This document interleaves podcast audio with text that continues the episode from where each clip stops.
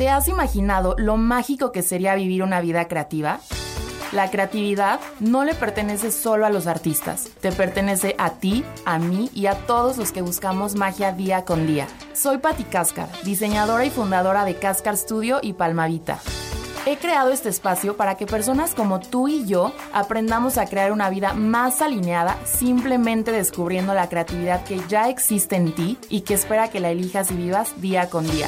Bienvenidos a Creative Academy.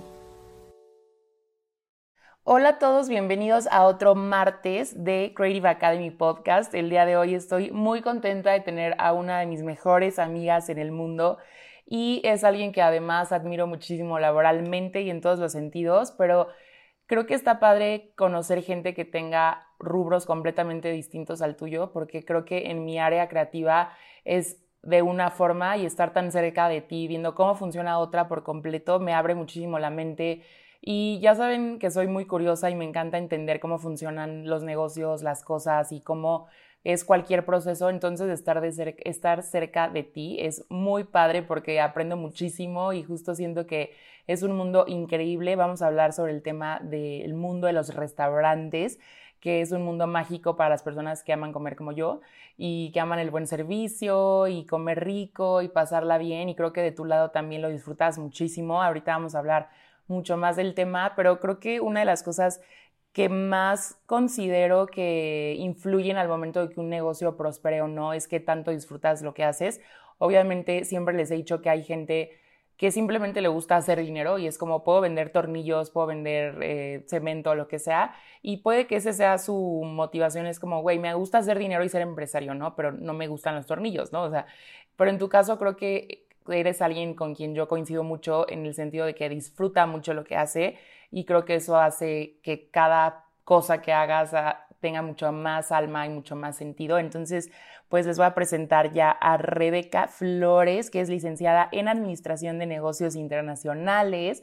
Ella también estudió en la UDLAP, igual que yo, estudiamos aquí en Puebla y es fundadora de Freakylicious, que es un restaurante delicioso, y directora y socia de un restaurante muy famoso en Puebla, que es Casa de los Muñecos. Eh, es un restaurante que es súper emblemático y todo el mundo de Puebla lo conoce, ya es como parte histórica de, de Puebla, entonces ya nos contará un poquito, pero bueno, bienvenida, Rebe. Hola amiga, estoy muy feliz de estar aquí, muchas gracias por tus palabras de bienvenida feliz de obviamente estar con tu público y todas las personas que seguramente nos están escuchando. Y sí, totalmente, a mí me encanta lo que hago. Entonces, si de paso hago dinero, pues está increíble, ¿no? Sí, además Rebe también es una money maker extrema, gasta como enferma, eso sí, no, nunca te pondría a dar un podcast sobre cómo ahorrar. Cómo, no, lo peor es que no sé cómo le haces, pero ahorras demasiado y a la vez, no, no sé, no sé qué hace en realidad pero justo dirige la, administración en Casa de los Muñecos y este restaurante, el segundo, primero nació, les vamos a poner como en contexto para que entiendan cuando hablamos sobre estas cosas. Creo que sí es importante que nos cuentes un poquito de tu historia. O sea, al final eres licenciada en Administración de Negocios Internacionales, que pues solo la parte internacional es como distinta, pero en general pues Administración de Negocios.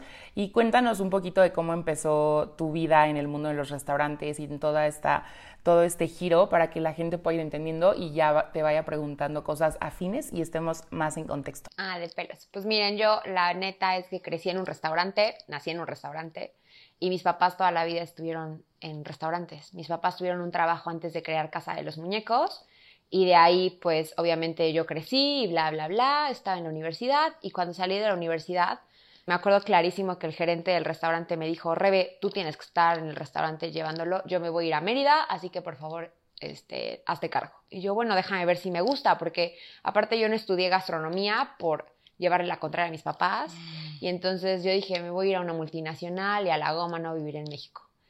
Y este, jamás me imaginé que iba a estar dedicada a los restaurantes. Y en eso, este, pues sí, me encantó eh, y ya llevo trabajando en el restaurante de mis papás ocho años. Empecé antes de, acabar la carrera. Y bueno, en pandemia pues estuvo horrible y todo muy mal. Para los restaurantes estuvo horrible, horrible, horrible, horrible. Y entonces empecé a hacer postres y un socio, bueno, más bien, un amigo mío en ese entonces, ahora socio, me dijo, yo te invito al curso de panadería. de masa madre. Y yo, ok, porque me encantaba hacer pan, como que lo sentía muy terapéutico. Y entonces fui al curso y vi que me encantaba hacer pan y conocí al panadero y entonces Fer me dijo, bueno, le llevé pan y todo a su casa y me dijo, oye, me encanta el, el pan, no sé qué, ¿por qué no vendes este pan en casa de los muñecos? Y yo va, cuando abramos, vemos qué onda. Pero comprar una laminadora, este, hacer la inversión del horno y eso era como, muy pesado. Y entonces dije, ok, estamos en pandemia, saliendo de pandemia no voy a comprar eso. Y me dijo, ¿por qué no le compras a él? Yo sí tengo una idea. Y entonces como que empecé a decirle, mándame tu pan, yo te lo compro, pero mándamelo congelado y yo lo termino de hacer aquí. O sea, fermentarlo y entonces como que lo barnizas con huevo y le pones azúcar y bla, bla, y ya. Entonces nos empezó a encantar su pan este, y empezamos a frecuentarlos más a los panaderos hasta que nos ofrecieron un local. Le dije a Fer, Fer, este es el local para abrir la panadería, porque él estaba duro y dale de que hay que abrir la panadería, hay que abrir una panadería, tú y yo, no sé qué. Y yo, va, sí, sí, me late. Y la verdad es que como que siento que a lo mejor mi money maker es porque escucho mucho a mi corazón y mucho el feeling que tengo. Y dije, ok, sí, con Fer sí voy a ser socia y de una panadería si quiero. Como que era mi sueño, ¿no? Y entonces al final, Casa de los Muñecos, mis papás lo crearon y yo no había hecho ningún hijo, o sea, como que ningún bebé era mío, ¿no? Y entonces dije, va, y entonces abrimos la, primera panadería, bueno, el primer friki, que es Frikilicious, en el Hospital Mac, en Puebla. Y entonces ahí vendemos café, pan y sándwiches. Que están buenísimos. Creo que, bueno, siempre que subo, yo saben que soy amante del pan de un nivel extremo. Y uno de los mejores panes que he probado es de ese chef, o no sé si, si, si se dice chef. Y justo él da cursos de panadería y todo eso. Y el restaurante que está al lado del estudio, de mi estudio, eh, la fundadora, según yo tengo entendido, ya también fue a esos cursos y ahora hace el pan más delicioso de Totogan y yo creo que igual ya hasta lo supera. Entonces, pues sí, es, un muy buen pan, pero ajá, prosigue. Y entonces, este, obviamente invitamos al panadero y a su esposa a formar parte del proyecto. Y ahora, bueno, hicimos Frikilicious en ese momento y justo este año cumple dos años, eh, ya en un mes cumple dos años ese bebé. Y este año decidimos abrir Friki, que es como una abreviatura de Frikilicious, porque nadie podía decir Frikilicious, no sé por qué. Bueno, sí está un poco largo y a la gente le costaba recordarlo y entonces lo abreviamos y pusimos Friki, pero Friki es un restaurante. Entonces, como que junté los dos mundos, los mejores mundos del pan y lo que tengo de Casa de los Muñecos de experiencia. Y entonces hice un menú completamente diferente y lo hice en conjunto con un amigo mío que se llama Gustavo Macuitl. Y él es, también es, es un chefsazo y entonces me dio como en los toques que yo obviamente no tengo por no estudiar gastronomía, pero pues como que tengo otras cosas por estudiar la carrera de administración, ¿no? Claro, y además yo creo que al estar tan metida en el mundo de la cocina, aunque no lo sepas hacer directamente, entiendes muchísimo de todos los procesos. Y yo creo que de las cosas más importantes cuando estamos iniciando un proyecto, obviamente si alguien les dice como, ok, yo soy empresario y tengo 100 millones de dólares, voy a invertir, obviamente es distinto a las personas que nos están escuchando y a ti y a mí y a la mayoría de la población, pero yo siempre he dicho que es muy importante conocer como cada proceso que involucra tu proyecto. Em, por ejemplo, yo ahorita que voy a abrir, bueno, que acabo de abrir hace dos semanas eh, Beirena, que es un nail and coffee bar, que es de uñas y tal. Justo estábamos platicando en la comida que yo siempre traigo las uñas hechas y que me encantan y tal. Y yo cuando era chiquita aprendí a hacerme las uñas con acrílico y eh, así como para ti es terapéutico hacer pan, para mí es terapéutico hacer uñas, o sea, ponerle uñas a mi prima es mi única clienta que abusa de mí al, máximo. Bueno, pero en ese momento siempre le ponía y le ponía porque me divertía muchísimo. Y mm, ahorita igual estaba como me quiero meter a un curso de acrílico y tal, obviamente como para recordar y todo esto, pero creo que no es porque las vaya a hacer yo, sino creo que es importante entender cuando tú estás emprendiendo como cada área y cada proceso sin que eso signifique que vas a ser experta o que vas a volver de tú la chef o tú la gerente o tú la acutadora o tú tal, siempre entender como un poquito de cada área creo que es de las mejores maneras porque al final es tu, tu hijo, ¿sabes? Entonces nadie en el mundo le va a poner la dedicación que tú le pones ni a ni aunque contrates al mejor contador, ni aunque contrates a la mejor diseñadora, tal, o sea, al final creo que sí debe de tener un poco pues de tu know-how de cierta manera en cada área. Entonces sí sabes muchísimo de, de, restaurantes, de comida, de cómo combinar, de tal. Obviamente al final siempre vas a necesitar de alguien experto, eso sí es súper importante decirlo, o sea, como la frase de zapatero a su zapato, no sé cómo es, creo que es muy, este, muy real, o sea, sí contrata o trata de buscar de qué manera puedas tener como a las personas indicadas, pero tú sabiendo como qué es lo que implica.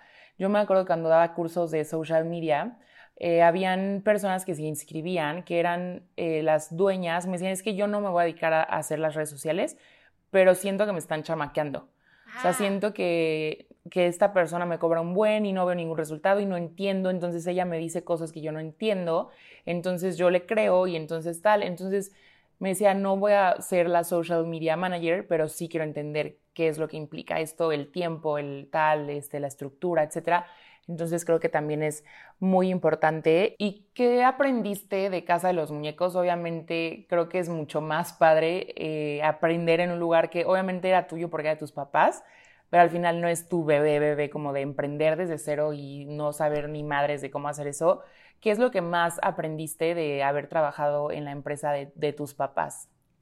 Ay, creo que pasé por todas las áreas. Entonces, como bien dices, aunque yo sabía que no iba a estar en un área, no sé, en cocina, este, recibiendo gente, en la barra o en la administración, este, o en las ventas, al final aprendí de cada área todo. Entonces, mm, creo que lo que aprendí cañón y sobre todo como un poco dirigiendo la plática a lo que estamos hablando es el consejo de mi papá y como que lo llevé a cabo, o sea, lo, dije, sí, sí es cierto, es verdad el consejo de mi papá, o sea, dije, sí, sí es verdad esto. Eh, él me decía, es que tú tienes que entender que todas las personas son importantes, desde el que te ayuda a lavar los trastes hasta el gerente que te ayuda a controlar todas las cosas, ¿no? Y entonces dije, claro, y me dijo, hasta tu socio o, o, tus, o, tus, papás que son los dueños en ese momento. Y entonces dije, claro, todos, son, todos somos importantes, o sea, nadie es indispensable porque al final todo mundo puede llegar a hacer el trabajo de alguien si esa persona en algún momento falta, pero al final todo mundo es como el indicado para que como que haya un engrane y la, la maquinaria funcione, ¿no? Entonces, eso es lo que más aprendí y sobre todo en, cuando empecé a emprender, o sea, cuando emprendí, bueno, mi socio y yo éramos los que barríamos en la primera cafetería, los que abríamos, los que cerrábamos, este, cobrando, vendiendo. Entonces, como que otra vez pasé por un proceso de, pues al final crear algo desde cero y saber, ok, este es el concepto, esto es lo que la persona tiene que hacer, como que esas son sus obligaciones cuando ya pueda contratar a alguien. Pude contratar a alguien luego, luego, gracias a Dios. Y entonces le empecé a enseñar, le empecé a enseñar y ahora como que creo que he dejado un granito de arena en todos. Entonces, como que lo que yo aprendí es que todos somos importantes y les podría platicar, obviamente, que aprendió, he aprendido un montón en Casa de los Muñecos de las cosas que ahora hago y de las cosas que obviamente las demás personas hacen y que busco que hagan. Como que necesitas un chef, ok, pero necesito que este, o sea, esta peculiaridad, ya sabes. Entonces ya sabes perfecto a la persona que necesitas en tu equipo, no contratas nada más por contratar, etcétera, etcétera. Entonces, como que lo que aprendí en casa de los muñecos literalmente es saber ahora quién soy en la cuestión de trabajo, porque lo que te enseñan en la escuela es completamente diferente a a estar en una empresa, ¿no? Sí, y creo que en el tema sobre todo de servicios, cuando contratas tanta gente, hay muchísimas cosas que pasan y también siempre las platicamos desde errores de, por ejemplo, en la construcción, o sea, que me estabas contando que tuviste varios temas y yo también, o sea, en Beirena no saben las veces que lloré, aunque me tardé muy poco en hacerlo, era como el plomero no llegó, el herrero este, hizo mal esto, de repente uno que, que ponía las cámaras este, perforó una tubería y se inundó el estudio, o sea, vaya, muchísimas cosas y también en el tema de, servicio y de personas, o sea, de personal. de personal, creo que es un camino que nunca nadie te va, por más que te intenten eh, hacer entender cómo funciona, tienes que vivirlo a prueba y error tú misma. Y creo que es de las cosas más importantes al momento de cuando te quieras lanzar algo, de no sentir que eres tú, a mí me pasa mucho eso, que digo, güey, estoy bien estúpida y no sé hacer esto y no sé tal y no sé tal. Y simplemente es increíble darte cuenta cuando es como, ok, esto me tenía que pasar para que ahora sea hacer esto, ¿no? O sea, al final cada rubro es completamente distinto y cada restaurante tiene desde un público distinto, desde el menú, desde la ubicación, desde cuánto es, si está muy caro, si está barato, si lo que sea. Entonces no hay como una regla en sí, pero sí creo que es importante que las, para las personas que tengan ese sueño de abrir un restaurante, cafetería, lo que sea, sí entender que el tema del personal es de las cosas más importantes y yo creo que de las más difíciles de aprender a hacer bien y, y pues al final todos queremos ser buenos jefes o tú como trabajador, supongo, bueno, no sé si todos, pero de que quiero ser un buen trabajador, o sea, son cosas que al final la experiencia te va dando y creo que sí es importante como ponerlo ahí porque a veces sentimos como que soy yo el que no sé hacer esto y no sé hacer tal y pues es mucho prueba y error, ¿no crees? Totalmente, creo que es prueba y error y sobre todo en el personal, como dices, bueno, o sea, punto número uno, el personal, siempre hay como una prueba y error porque al final todas las personas o las relaciones, o sea, las relaciones interpersonales son difíciles en todos los rubros, o sea, en relaciones de amor, en relaciones de amistad, ahora en relaciones de trabajo, pues también, porque al final, si creas, yo creo que con todos tus trabajadores hasta puedes llegar a crear un vínculo de amistad, pero hay una pequeña línea entre, güey, soy tu jefe y nos llevamos muy bien, ya sabes. Sí, claro. Porque yo creo que la gente como que se acostumbró en algún momento de la vida a que los trabajadores y los dueños como que no se podían ni hablar, casi, casi. Y como que creo que nuestra generación ha hecho un montón que eso cambiara, o sea, como que ahora o sea, cualquier trabajador puede acercarse a ti, a mí, a, quien sea su jefe de nuestra edad y decir, oye, creo que esto pasa, este, podemos mejorar esto, te tengo esta propuesta. Y la verdad es que nosotros creo que somos súper abiertos a escuchar. Y bueno, en ese tema creo que nos hemos esforzado un montón por ser buenas jefas y seguramente muchos de nuestros trabajadores, porque sí tenemos un buen, son súper leales y son súper buenos trabajadores y se preocupan por ser buenos trabajadores, ¿no? Sí, sí, de eso vaya, o sea, no hay manera de ser la jefa perfecta ni el trabajador perfecto, o sea, siempre al final, yo en el tema de, de las personas que trabajan contigo, siempre cuando entrevisto gente les digo como, o sea, en el área laboral yo te puedo capacitar, podemos crecer juntas, podemos, puedes aprender lo que sea. Yo siempre he dicho, siempre les digo que así como nadie es indispensable, o sea, en el sentido de que, ok, puedes ser muy bueno en lo que haces, pero yo me guío más en contratar a la gente por el tipo de valores que tiene. Porque la parte de capacitar a la gente la puedes capacitar, o sea, puedes aprender, puedes enseñarle, puedes o sea, contratar a alguien que le enseñe, mandarle un curso, lo que sea, pero en la parte de valores eso ya no te corresponde, ¿no? Entonces a veces pues es también muy intuitivo como mujer, no sé si los hombres les pasa, según yo es más tema de mujer, como esta intuición de decir, mm, esto me da buena vibra, esto no, esta persona se siente tal, y creo que es de, lo mismo que te va dando la experiencia, o sea, a mí la experiencia ya me va diciendo literal en respuestas que hago, o sea, de preguntas que hago muy específicas desde qué haces en tu día a día y que tú me expliques, yo ya sé leer si le vas a echar ganas, si vas a ser floja, si eres medio conformista, si eres muy movida, si eres muy motivada, si eres tal. Y son cosas que me doy cuenta que las voy mejorando esta como intuición de saber leer a la gente gracias a la experiencia. Entonces, también otro tema de, del tema de iniciar con los restaurantes, que siempre también trato de decirlo, es que de probar en otros lados. O sea, al final yo creo que, digo, tú fuiste como de cierta manera empleada de un lugar que no era tuyo, aunque era tus papás. Y siempre he dicho que para las personas que quieran emprender, que no sean personas que digan, ay, yo tengo dos millones de pesos para empezar mi restaurante y contratar al mejor gerente y que todo me lo pongan, qué cool pero en general, eh, al, como les repetía, también conocer un poco de caras siempre es importante, pero muchas personas que conozco que de repente ponen bares, cafés, etcétera, siempre empiezan como trabajando en otros. O sea, es de las cosas que yo siempre les digo que me arrepiento de no haber hecho, o sea, trabajar en otro lugar, obviamente no en cafetería o así porque no es mi área, pero sí me hubiera gustado como eh, ver cómo funciona un, un, negocio como el que yo quería o al menos de mi rubro. Entonces, de repente, como yo abrir de jalón algo de lo que no tenía ni puta idea de cómo funcionaba, de repente sí es un poco abrumador. Porque yo digo, no sé si soy buena jefa, si no, si soy buena jefa, si mala, si esto está bien así, o si fue rápido, o si fue lento, si este cliente se le contesta así, o si no, o si esto está caro, si esto está barato. Entonces, creo que justo para las personas que tengan como que esta espinita de abrir algo, siempre creo que trabajar en un lugar antes te puede dar como esta experiencia Y como esta seguridad de decir, ok, no la estoy regando en mi lugar, o sea, digo, yo sé que está mal decirlo igual, pero pues al final, pues todo el mundo lo hace, ¿sabes? Así como tú aprendes emprendiendo, pues las personas que trabajan contigo también están aprendiendo contigo y al final siempre trabajar es un aprendizaje, pero en general, tú para las personas que les gustaría como iniciar, ¿qué es lo qué consejo les darías? Ok, yo creo que como que la gente piensa que es muy fácil abrir y ya.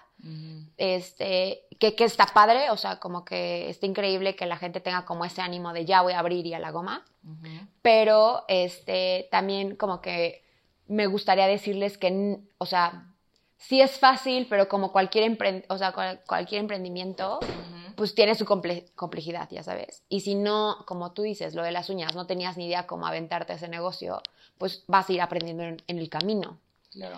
Eh, yo creo que se vale la, o sea, se vale, el consejo que les puedo decir es que se vale alzar la mano y decir a alguien que conozcan, o sea, de junto o, a algún lugar que ustedes admiren de restaurantes o bares o lo que sea, aunque no trabajen ahí y no vayan a trabajar, como de, oye, voy a abrir este lugar y me interesaría como tu asesoría en alguna cosa. O sea, es como que pedir asesoría, pedir ayuda como de amigos que conozcas y como hacer tu círculo cercano de alguien.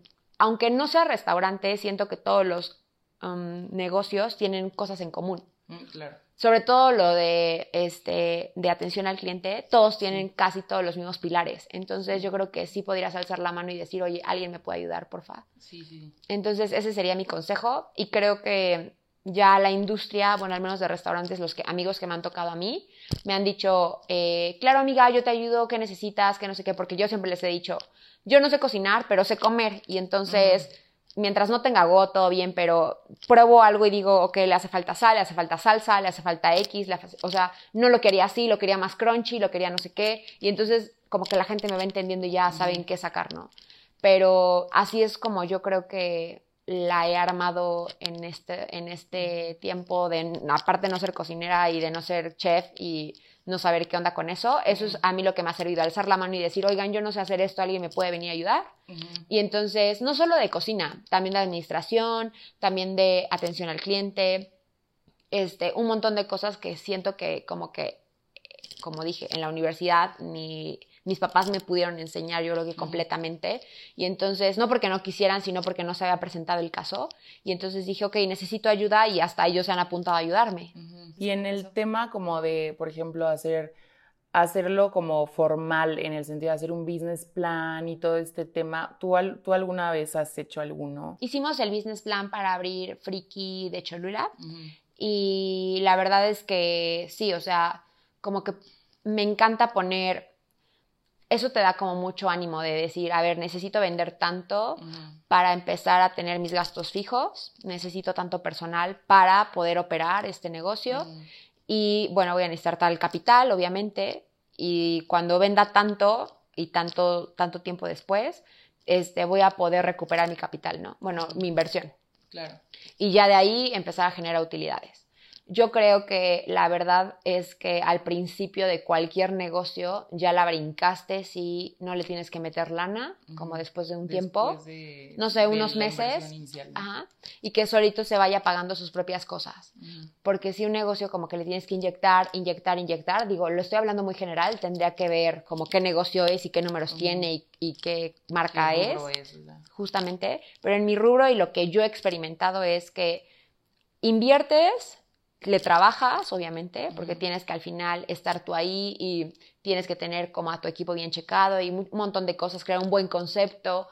Este, y en tu business plan, pues evidentemente, un, mi socio siempre dice, el papel lo aguanta todo, pero cuando tú le expones tu business plan a alguien, por ejemplo, de que, fíjate que yo necesito vender tantos cafés para salir con la nómina, tú me dices, oye amiga, neta te la estás este, volando y solamente este, yo, tú, yo te puse un millón de cafés. No va a haber un millón de personas el lunes, no manches, o sea, va a estar cañón, ¿no? Entonces ya como que alguien como que le eche un vistazo a tu business plan, creo que eso mejora cañón. Pero sí, o sea, como que hay que ser muy realistas para que tampoco generes expectativas que no vas a cumplir y que te decepciones, te frustres y entonces votes el proyecto a la mitad del camino, ¿no? O que también la gente al irse como por la parte de emprender por esta euforia simplemente del gusto de hacerlo, porque obviamente eso es lo que nos mueve a la mayoría de que es que lo disfruto y wow. Y al final siento que imaginarte cómo va a ser tu negocio es la parte más divertida, pero la más difícil de lograr ya en la vida real y de hacerlo algo realista. Eh, justo creo que toda la parte de números y todas las proyecciones es de los puntos que la gente menos hace como emprendedores pequeños, o sea, que están iniciando, y es la que cobra después factura, muy cara y justo te da decepciones de decir, es que yo creí que al primer mes de abril ya iba a tener este, utilidades, o sea, ya iba a ganar y ya iba a poder reinvertir y iba a poder tal. Entonces, eso es algo que, eh, como repites tú, o sea, tendríamos que ver exactamente qué rubro de cada tipo de negocio. O sea, hay negocios, por ejemplo, yo en mi primer proyecto, que fue con Cascar Studio, que invertí, este, empecé con 60 mil pesos con el primer tiraje de agendas, lo recuperé en una semana, o sea, y mi papá me decía de que, güey, que, o sea, esto no, no está normal, ya sabes, o sea, digo, obviamente no tenía un lugar y ni tantas cosas, pero en general depende de un millón de factores como para saber qué tan rápido puedes recuperar tu inversión y ya empecé a tener utilidades, pero creo que sí sentarse a hacer un business plan y hacer unas proyecciones muy realistas es de las cosas que más te van a ayudar que repito, es la parte que igual a mucha gente le da flojera porque es como la parte que no es tan divertida. A mí sí me gusta esa parte porque al final, pues, money maker y estás viendo siempre como la forma de conectar lo que te gusta con generar dinero, generar empleo, generar que las personas estén contentas, dar un buen servicio, este, que tus empleados estén felices, o sea, sabes, como que conectar muchas cosas, pero al final, pues, el crear dinero también es una, una de las motivaciones. Entonces, sí tómense el tiempo de, de buscar a, no solo ayuda, porque obviamente, claro que nosotras hemos tenido la bendición de tener cerca, por ejemplo, por eso es que nació este podcast, que tengo mucha gente a la que le puedo decir, güey, ayúdame en esto, ayúdame en el otro. Por ejemplo, Rebe, literal, para hacer de Irena el área de cafetería, le dije, güey, ¿me puedes ayudar a sacar los costos del café? ¿Y cómo le hago con esto? ¿Y qué, y qué máquina? ¿Y qué tal? ¿Y qué tal? ¿Saben? O sea, esa es una de las bendiciones de, de tener contactos y estar moviéndote, ¿no? O sea, que eso ya se los he dicho como en otro podcast, en otro episodio, de la magia de, estar conectando no solo en laboral, sino con más personas que, que te puedan aportar también eso es muy importante, pero sí en general creo que un business plan real sí sería de las cosas más importantes para ver qué tan factible realmente es tu negocio de una manera realista. Y no sé cómo lo hagas tú, yo no sé si soy, yo no estudié nada de administración ni nada, o sea, lo he hecho empíricamente y a putazos, pero yo lo que hago cuando saco todas estas proyecciones y hago mis business plans, lo que hago es como sí poner el peor también de los escenarios. Sí, el mejor escenario, el escenario como más moderado o más como mm, mesurado y el peor de tus escenarios, para que también sepas cuánta lana tienes que poner y si vas a tenerla, ¿no? Y también obviamente depende muchísimo de qué escenario quieras elegir. Por ejemplo, en Beirena mi peor escenario sería solo sacar para, para pagarle a las personas que trabajan. Y hay gente dependiendo de la empresa, que su peor escenario es inyectarle un millón de pesos, ¿no? O sea, depende muchísimo del rubro y del proyecto, pero sí es importante que pues tú te sientes a realmente analizar como, ok, en mi situación, en mi realidad, con lo que tengo en este momento y lo que puedo hacer en este momento, cuál es mi mejor escenario y cuál es mi peor escenario eh, para ver si realmente esto es viable y si no, yo creo que también está padre empezar. Hay muchísima gente que me, que me encanta, sobre todo en TikTok, eh, que me encanta ver muchos emprendedores que literal empiezan a, como esta historia tuya del pan, ¿no? O sea, de que, güey, empecé en la pandemia haciendo pan y de repente, pum, hoy tengo una panadería y tengo un restaurante y tengo tal. Entonces, no necesariamente debes de empezar con el sueño más grande si es que no están tus posibilidades en este momento, pero sí empezar como a dar este... Es baby steps. O sea, como que, por ejemplo, yo sé, y siempre se lo he dicho a todos mis amigos y a mis socios, que yo creo que el siguiente restaurante que voy a abrir es en Ciudad de México. Y sé que ahorita no tengo el capital para hacerlo, pero sé que está como en mi camino y está como en mis sueños. Entonces, no me achico palos y ahorita no va a ser. Y me la paso muy bien y disfruto muy bien el proceso que es tener a casa de los muñecos, que es tener a Friki Licious y que es tener a Friki, porque aparte, pues sí es una chamba, pero este, pero eso es justo lo que tú dices, son baby steps que te van preparando para cuando ya tengas la otra cosa que quieres, estés listo y preparado para... Sí, como que justo ser realista en dónde estás parado y desde, ok, mi baby step es vender dos brownies, o sea, o, o aprender a hacer cafés, o sea, o mi baby step es venderle a gobierno, o sea, dependiendo, otra vez decimos, de, de dónde estés parado en este momento, pero cada quien se puede ir poniendo baby steps para ir creciendo hacia algo más grande, que al final creo que es la parte más padre. O sea, por ejemplo, a veces tengo una estupidez en la cabeza que de repente, por ejemplo, yo sabía, siempre supe que iba a poner lo de las uñas y el café. O sea, yo decía, güey, yo vivo nada más para en algún momento tener mi cafetería y mis uñas y tal, y al final lo uní lo cual, eh, o sea, todavía más padre. Pero me acuerdo que cuando llegaba a hacer algo que me gustaba mucho, decía, güey, pero cuando acabe de hacer esto que ya me gusta, ¿ahora qué? qué? Así, ¿no? Y después dije, güey, siempre hay cosas más, o sea, y no, no, no más grandes como en este tema de ambición culera, o sea, sino de siempre hay muchísimas cosas nuevas que aprender, muchísimos giros que, darles a, que darle a tu negocio, a tus proyectos, o sea, yo en, el, en Cascar Studio algo que empecé de cierta manera, hoy ya lo hago de otra por completo, ¿sabes? O sea, al final también siento que no es querer correr todo el tiempo, sino disfrutar en donde estás ahorita y lo que puedes hacer en este momento. Yo creo que eso que está diciendo Patti es súper importante, o sea, como que la gente y sobre todo creo que nuestra generación, y no sé si las de abajo, la verdad, pero creo que sí, todo lo queremos inmediato, todo lo queremos ver qué sigue, cómo va a estar más divertido, cómo va a estar más grande, cómo, o sea, siempre mejor, mejor, mejor, que está increíble. O sea, está increíble que como que, bueno, no sé, al menos nuestro círculo cercano siempre es cómo va a estar mejor, ¿no?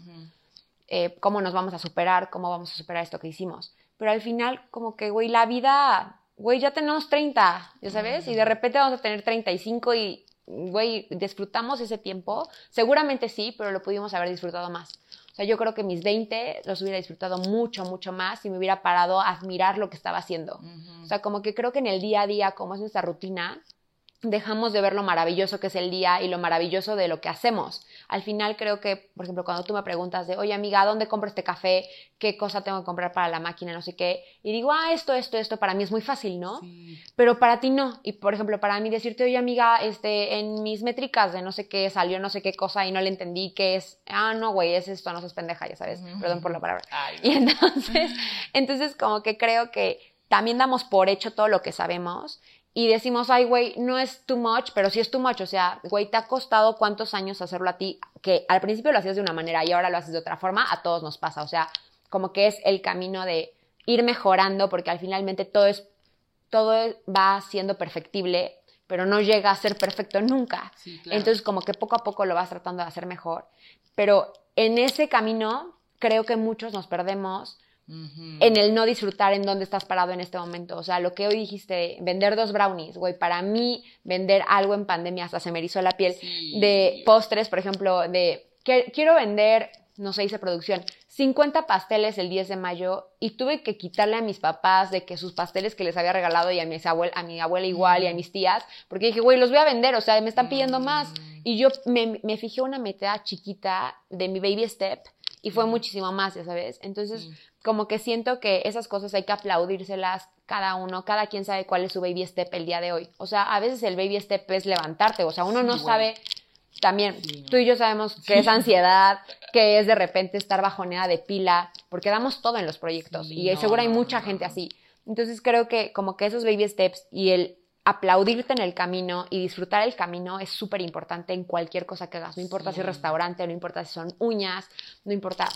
Sí, la neta sí. O sea, siento que justo dejamos de valorar, como dices, realmente lo que ya sabemos. Y en el audiolibro que tengo en Vic, justo digo algo parecido. Creo que literalmente es lo mismo que a veces tienes como tus talentos y aptitudes tan dentro de ti de una manera tan natural que no te das cuenta que son especiales. Entonces, hay veces, por ejemplo, o sea, el hecho de que alguien sepa combinar dos ingredientes y como la película de Ratatouille.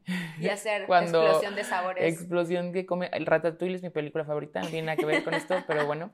este, que cuando come su quesito hermoso con su fresita y que le explota la cabeza, güey, eso es conectar. O sea, de eso hablo en mi audiolibro y justo también es, es eso, o sea, para mí es un talento que digo, güey, yo no lo tengo, wow, ¿no? Y hay gente que dice, ¿cómo? Pero es normal, ¿no? Entonces hay que como empezar también por abrazar ese tipo de talentos y, y empezar desde lo que tenemos con lo que tenemos en este momento. Entonces, también ya en el área, por ejemplo, de yo ahorita que empecé con Beirena y todo el tema de café y todo esto, que obviamente es distinto en el sentido, no es un restaurante, pero sí era como un tema de sacar eh, costos, dónde encontrar proveedores, este, el servicio al cliente, o sea, desde la limpieza, desde, o sea, cómo le hago para que sepa rico como tal. Digo, yo creo que es un buen ejemplo, o sea, por si alguien acá quiere empezar un proyecto de cafetería, restaurante o afines, eh, porque creo que yo viví de cerca esto, aunque sea una, a una magnitud mínima. ¿Qué es lo que tú recomiendas? Porque al final, repito, siempre va a ser prueba y error y así como luego a mí me dicen, algo de mis proveedores en Cascar Studio que digo, güey, ya tengo una lista de que en un segundo es algo que llevo siete años trabajando, ¿no? O sea, para que hoy me sea fácil, ¿no? Pero en tu caso, o sea, para alguien que está empezando y que quiere o que quiere empezar, ¿cómo, ¿qué le dirías que es lo más importante en el, en el área, pues tanto proveedores, costos, así, danos algunos tips? Yo creo que uno, como que sí visualizar qué es lo que quieres, que creo que tú y yo lo hicimos muy bien desde el minuto uno, como hacer un board de qué son las cosas que a mí me gustaría consumir en un proyecto que quiero crear. O sea, porque al final, si tú hiciste lo de las uñas es porque te ibas a hacer las uñas siempre y que te gusta el café. Entonces dijiste, ¿qué café me tomaría mientras me hacen las uñas o mientras espero o lo, que sea, ¿no? Entonces yo creo que más bien hacerte esas preguntas de qué es lo que yo esperaría en este proyecto si yo fuera un cliente, te va a ayudar muchísimo a hacer ese board. Mm. Después de ese board, yo creo que puedes bajar como que todo, hacer un menú de servicios o de menú de restaurantes, si es lo que vas a hacer un restaurante. O sea, como que voy a vender esto y entonces hacer como una lista completa. De ahí a mí sí, o sea, yo lo que sí recomendaría es que en la lista literalmente describan todas las cosas que va a llevar, para que cuando hagan eso puedan hacer una como explosión de insumos. Entonces, como un Excel completo de, ah, voy a necesitar lechuga, voy a necesitar gelish, voy a necesitar café de restaurantes, ok. Voy a necesitar café, voy a necesitar jamón, voy a necesitar pan, voy a necesitar este, leche, voy a necesitar aguas, voy a necesitar agua mineral, así todo, ¿no? Y de ahí como que puedes empezar a ver, ok, no sé, tal lugar, tal lugar y tal lugar, voy a ir a investigar cuánto cuesta cada cosa. Hay muchos proveedores que obviamente van a ir cambiándoles el precio según, por ejemplo, en la central de abastos es muy común, ¿no? O sea, en las verdulerías, que cambian el jitomate hoy puede estar a no sé cuánto y después puede estar a no sé cuánto, aumentar, subir, bajar el precio, etcétera, etcétera. Y de ahí como que en los lugares mm, como Costco, Walmart o cosas así como supermercados que necesites comprar cosas más específicas, ahí lo puedes encontrar y entonces vas a decir, no, pues este proveedor me sale en tanto, este en tanto, este en tanto, con tanto gramaje, porque también tienes que ver qué gramaje es, y entonces ahí puedes ver en qué lugar te conviene cada cosa, y así con cada proveedor. O sea, si necesitas café, puedes encontrar como a un cafetero este, en Veracruz, o, como, o como tú le hiciste, que seguramente te recomendó alguien en el cafetero y te lo está trayendo. Entonces eso está padre también para ayudar a la comunidad, ¿no? Porque al final tenemos muchos lugares donde hacen café aquí en México. Este, y bueno, eso es como que lo que yo les recomendaría al principio, de ahí ver qué decoración vas a necesitar. O sea, creo que cada vez es más importante la decoración en los lugares y antes no era tan importante. Pero ahora, qué bueno. sí, qué padre, la verdad, qué padre, porque a las, o sea, a las dos y creo que a muchas personas que nos están escuchando les gusta como este tema de decoración, o sea, creo que por eso también como que te siguen, porque eres como, es uno de tus, este, assets, exactamente. Y, y, bueno, ya hay como que poner presupuesto, etcétera, etcétera, porque si te vas en decoración te puedes gastar lo que sea. O sea, yo creo que hacer un presupuesto, ahí entraría como ya la parte de hacer un presupuesto y qué necesito para empezar, tanto como personal, como equipo, como eh, presupuesto de decoración o de adecuación de tu lugar. este, y bueno, yo creo que si vas a construir algo que es un poco de lo que nos quejábamos hoy en la tarde, como que sí busca referencias. O sea, creo que en México la construcción, o sea, no sé, a mí me fue... segura que, no. Es mala en todos lados, o sea... A mí me fue muy bien en hacer, cuando hice la cafetería del Mac, me fue muy bien, lo, terminamos de hacer en tres meses, no me peleé con nadie, pero aquí sí me peleé durísimo, o sea, jamás había salido ese lado de mí, pero también ahí es otro tipo, o sea, como que si eres linda y o lindo siempre y necesitas como que sacar tu parte perrucha, sácala, o sea, es tu proyecto, sácala. Entonces, como que bueno, retomando ese tema, creo que deberías de hacer un presupuesto para todo, incluyendo las adecuaciones y las remodelaciones y la decoración, este equipo, insumos y yo te recomendaría que al menos pusieras dos o tres meses de nómina en ese presupuesto, que ya empieza como tu business plan, ¿no? Sí. Entonces, a eso ya como que lo incluyes ahí. Entonces, eso es lo que yo les recomendaría, que al final, primero que nada, si bajes todo a un board, qué es lo que te gustaría a ti consumir y por qué lo estás haciendo. Sí, y que sea otra vez realista, o sea, porque hay veces que creo que eso es de las cosas que hace que quiebre un lugar, o sea, que no tengas un plan real de lo que va a pasar, una proyección, y que no sea realista desde dónde estás, quién es tu consumidor, quién tal. Por ejemplo, o sea, yo al final, por ejemplo, Irena está en Tehuacán, o sea, no puedo poner precios de la Ciudad de México, me explico, o sea, aunque yo diga, ay, me veo en la Ciudad de México, igual los lugares a los que vengo, no, o sea, al final tienes que adaptarte a la realidad en, la, en donde vas a poner el lugar, o sea, yo, por ejemplo, los locales de Beirena los quiero poner solo en provincias, entonces ese es como parte del business plan, ¿sabes? Entonces sí tener como esta proyección y yo, eh, que aunque no sea de restaurantes, en, el, en este Excel que puse, primero obviamente el board y el manual de identidad y todo el business plan y todo eso, sí bajé en un Excel todo, todo, todo, todo antes de empezar a comprar. O sea, de, lo dividí tecnología, construcción, este, personal, insumos, limpieza, este, limpieza eh, cafetería. Eh, literal, el área de cafetería, etcétera. Y todo lo fui dividiendo. Bueno, me pasé como un 40% de lo que tenía proyectado. Creo que también es importante hablar que siempre, bueno, no sé si a ti te pase, yo siempre que proyecto algo, aunque digo, güey, ya lo desglosé al máximo, siempre van a salir cosas extras. Entonces, sí está bien tener un colchonzote, o sea, porque van a salir muchas cosas que al final es como que sí, no, tampoco lo va a abrir si no está al 100, ¿no? Entonces, sí está, es importante tener un colchonzote de las cosas que van saliendo que al final no sabes que pueden ir saliendo hasta que ya empiezas a, operar, ¿no? Y no sé si te pasó, pero a mí un poco que ya que nos entregaron la construcción, eh, yo ya había hecho ese Excel que también dices, y pues con la experiencia del restaurante yo dije, güey, ¿qué más me puede faltar? Pues sí te falta, o sea, sí te falta. Y entonces, de repente, no sé, les voy a poner un ejemplo tonto, de repente me faltan los, los portacuentas. ¿Cómo te voy a llevar tu cuenta a tu mesa? Sí, sí, sí. Y entonces salí el mero día de que abrimos y fui a comprar unas canastitas muy chulas y todo, pero ya de que ya tenía 500 pesos en la bolsa y dije, güey, dame 6 porque es para lo único que me alcanza y a la goma, ¿no? Y luego mi hermano me dijo, oye, ¿cómo compraste las teles? O no me acuerdo qué. Y yo, tarjetazo. O sea, ya tarjetazo de que ya se acabó, se acabó el presupuesto y, tu, y se me olvidó y tuve que comprarlas con tarjetazo. Entonces, y bueno, y también, por ejemplo, también un buen consejo que un amigo me dio y lo seguí, creo que también seguramente tú lo aplicaste, fue definir una fecha deadline para abrir, porque al final como que tu ojo clínico y tu ojo perfeccionista dice, es que me falta, es que no sé qué, para estar al 100%, pero estabas a un 85% y no lo abrías porque te faltaba ese otro, pero ya no tienes para seguir abriendo, digo, para seguir comprando cosas. Y dices, bueno, ya, voy a, voy a abrir y ya vemos qué pasa, ¿no? O sea, como que siento que ya, güey, toma la decisión, abre y ya luego vas viendo y cómo lo vas arreglando. Obviamente, y vas... sin nunca, o sea, a mí también me pasó eso. Por ejemplo, hoy literalmente nos llegaron los vasos ya brandeados de, de Beirena, de la parte de cafetería que yo decía, no voy a abrir hasta que estén los pinches vasos.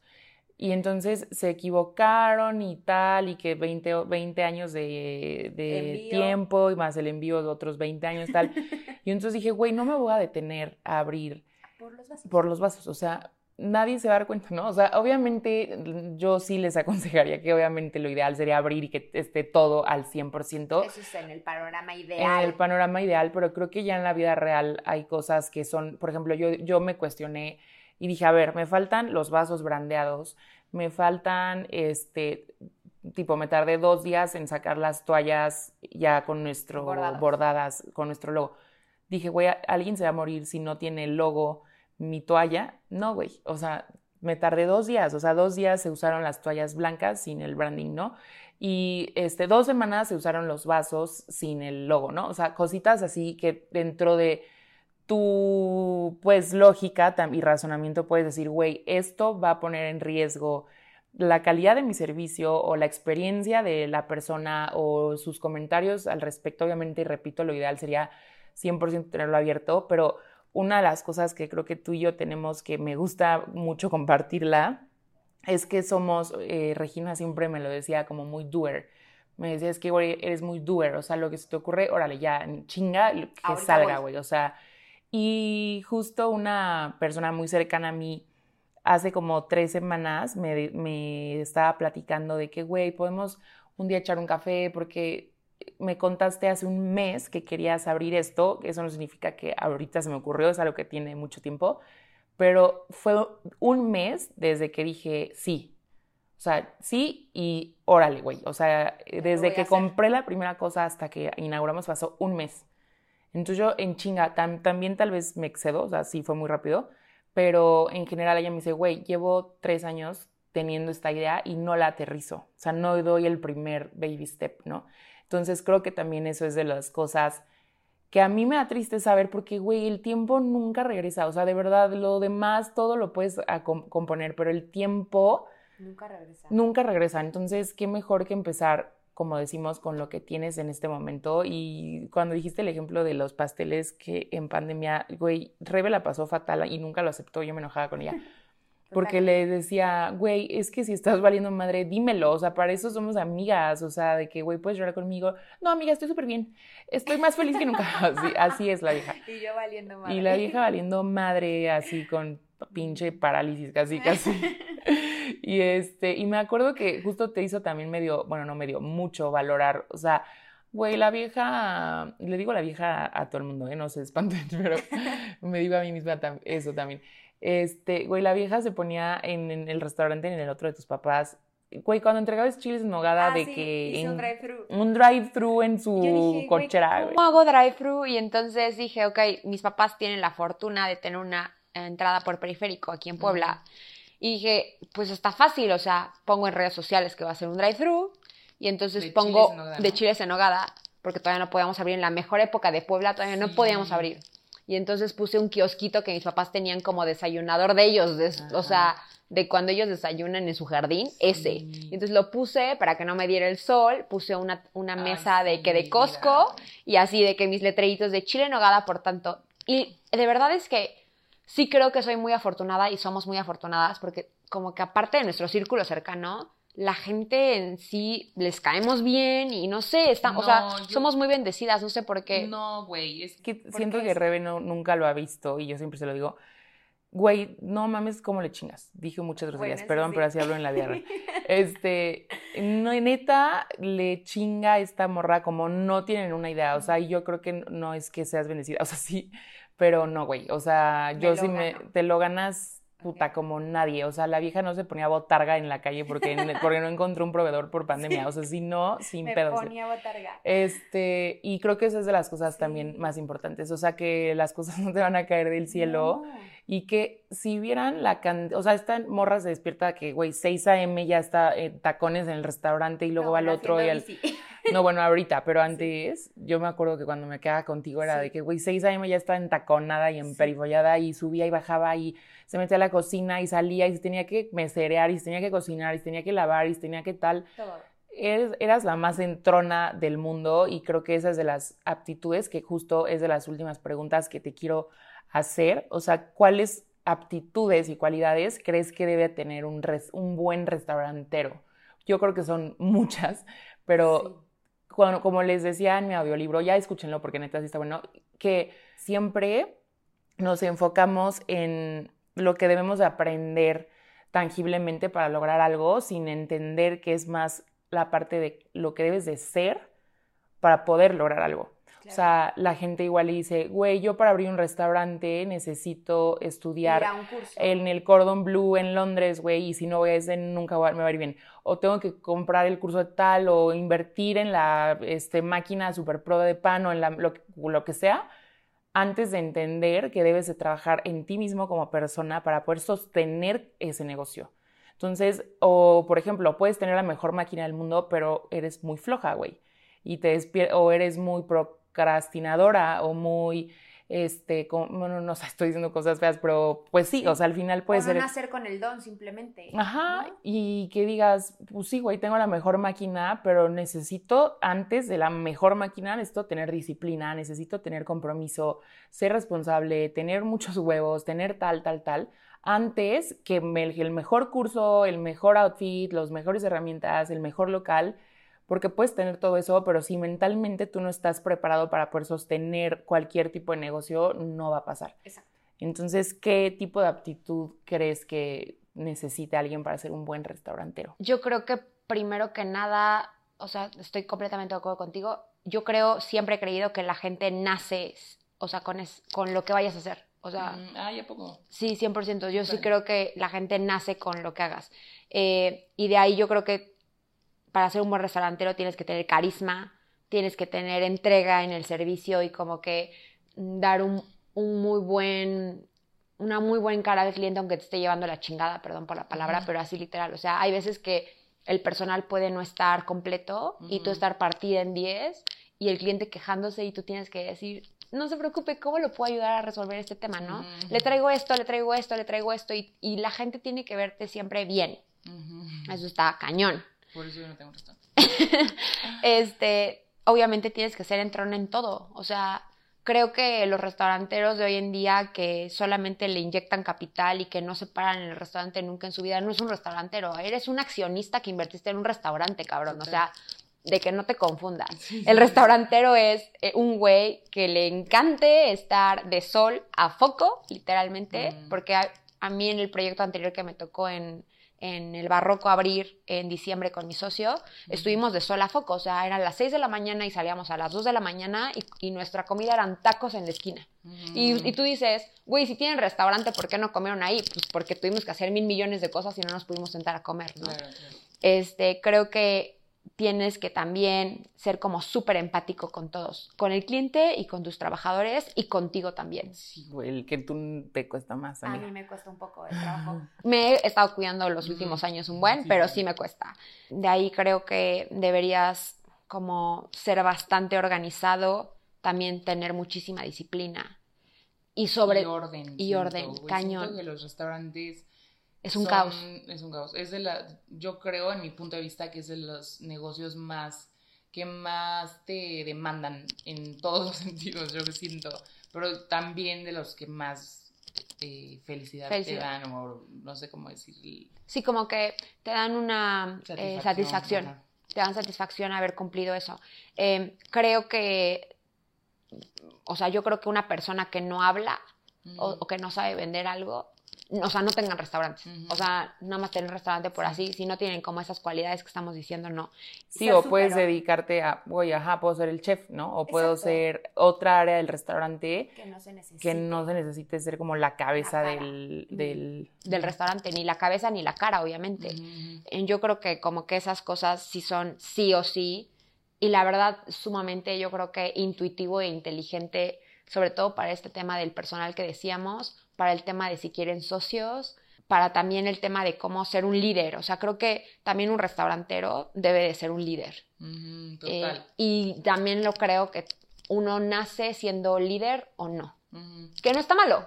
O sea, hay como Es un tipo de personalidad, yo siento. O sea, siento que hay, hay como cosas que se pueden, a, que, que puedes aprender a hacerlas o ejercitar este músculo, pero hay gente efectivamente que ya como que lo trae o que lo aprendió en toda su infancia, o sea que ciertas maneras te vas como tú moldeando a ser de cierta manera, pero sí siento que justo ser muy entrón es de, los, es de las aptitudes más importantes. Y por último, creo que eso es lo que necesitas y la única cosa que creo que no necesitas, obviamente con todas las demás, pero no sé cómo decirle en positivo, mm. es no ser arrogante.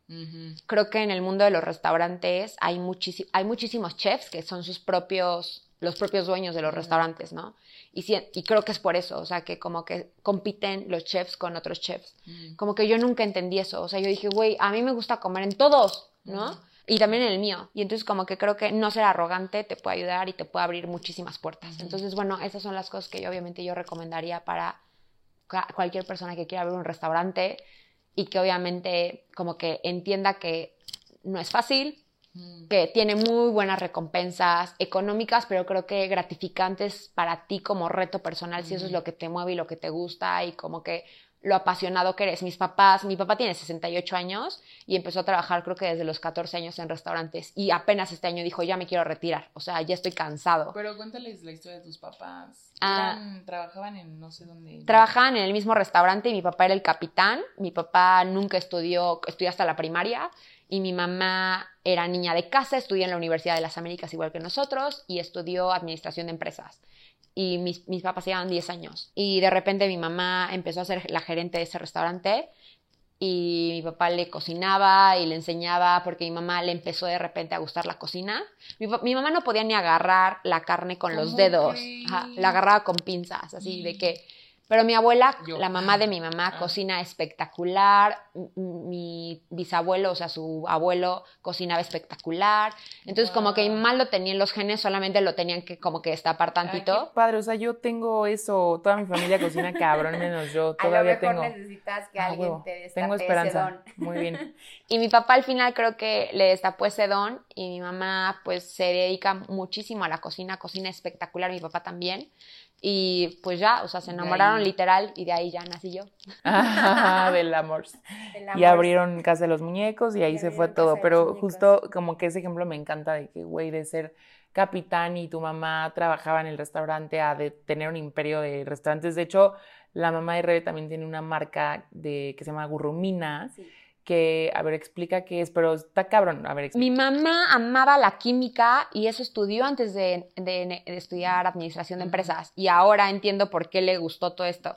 Mi mamá empezó a cocinar muy bien y decían, antes había dos casas de los muñecos y decían, ok, ¿en qué casa de los muñecos está Lolita? Hablaban por teléfono. No, pues que en este, no, pues que en este. Y entonces la gente iba donde estuviera mi mamá o mi papá, hasta que mi mamá dijo, es que tengo que encontrar una manera para hacer la cocina en otro lugar y de ahí mandar las cosas con mi sazón. Y entonces empezó, eh, creo, el comisariato, que es donde está Gurrumina y donde hice mi, eh, mi drive-thru de chiles de nogada. Y entonces ahí empezó a hacer el comisariato y nos manda salsas, nos mandaba salsas al centro y al complejo cultural. Y de ahí eh, el mole es muy famoso entonces, pero nadie vendía mole para llevártelo al avión y llevártelo a tu, a tu familia. Mm. Y entonces mi mamá se dio cuenta porque una vez íbamos a visitar a mis tíos en Estados Unidos, en San Diego, y entonces mi mamá dijo, ¿cómo? ¿Qué les llevo? No, no tenemos mole envasado. Entonces mi mamá empezó a investigar, no sé qué, dijo, ok, este es mi siguiente proyecto como que yo creo que mi mamá también ya dijo, ok, este es mi siguiente, o sea, lo siguiente que creo, compró máquinas este, con un socio suyo, bla, bla, bla, bla, bla, y ahora vende el mole en City Market, en Costco, en línea, y creo que en Frescura aquí en Puebla, y se lo empezó a vender a como restaurantes también, y también ahora le vende salsas para hacer jugo de carne, más bien jugo de carne a Ikea. Entonces como que entendió que ella era muy buena cocinando, pero ahora lo quería hacer como de tamaño industrial y hizo eso. Entonces... Y ya encuentras todos sus productos en todos los lugares que dijo Rebe y es increíble pues pensar que alguien que simplemente le gustaba la química y cocinar pueda hacer ya algo, un producto tan pro como los que vemos en los supers. Eh, entonces esa, historia me encanta, como empezar desde donde puedas empezar te puede llevar hasta donde tú quieras. Exactamente. Ay, pues eso es todo por el episodio de hoy. Espero que les haya gustado mucho y que los haya inspirado. Creo que también está padre que alguien, que las personas te digan la realidad detrás de, de todo tipo de negocios. Creo que yo veo a la gente que tiene restaurantes que es una satisfacción inmensa, pero a la vez sí es una chinga extrema que creo que pues es un balance, ¿no? O sea, creo que va de la mano con la gratificación, gratificación, con la gratificación que también te da. O sea, yo creo que para mí comer es de los placeres más grandes de la vida y creo que, tipo, yo me acabo de comer un chile en nogada hoy en Casa de los Muñecos con Rebe y, o sea, cada mordida era un placer extremo y creo que darle eso a la gente es de las mejores cosas que les puedas dar. Entonces, gracias por existir, Rebe. Ay, muchas gracias a ti. Y pues nada, espero que les haya gustado mucho este episodio. Les vamos a dejar las redes sociales de los restaurantes de Rebe, de sus proyectos, el de ella también. Y también les voy a dejar el link de mi audiolibro por si lo quieren escuchar. Y ya saben que nos pueden encontrar como cascar.studio en todas las plataformas. Y nos vemos en dos martes. Bye chicos, gracias por todo.